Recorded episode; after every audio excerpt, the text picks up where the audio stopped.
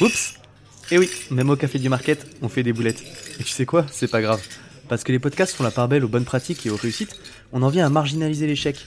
Mais la vérité, c'est que le marketing, il est fait de tests, d'hypothèses, d'expérimentation.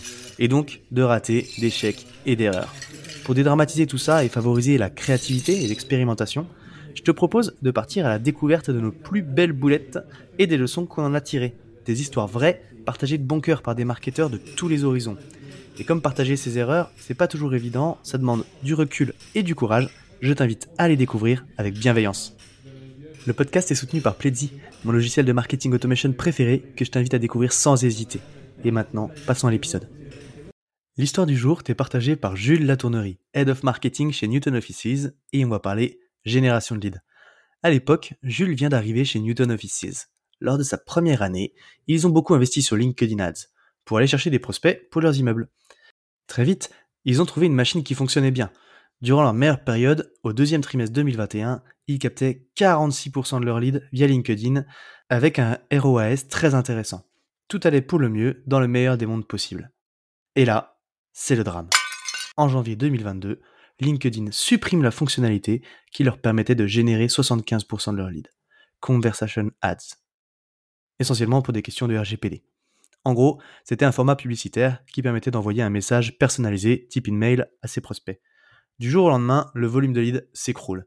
Au deuxième trimestre 2022, période la plus difficile, il retombe à 7% des leads générés via LinkedIn et un ROAS divisé par 3.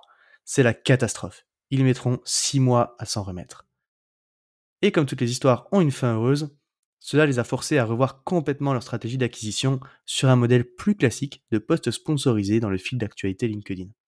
Au départ, ils ont eu du mal à retrouver une traction. Les budgets restaient les mêmes, mais plus rien ne sortait ou presque. Il aura fallu mener plein de tests, en essayant de nouvelles approches avec les variables qu'ils avaient à disposition.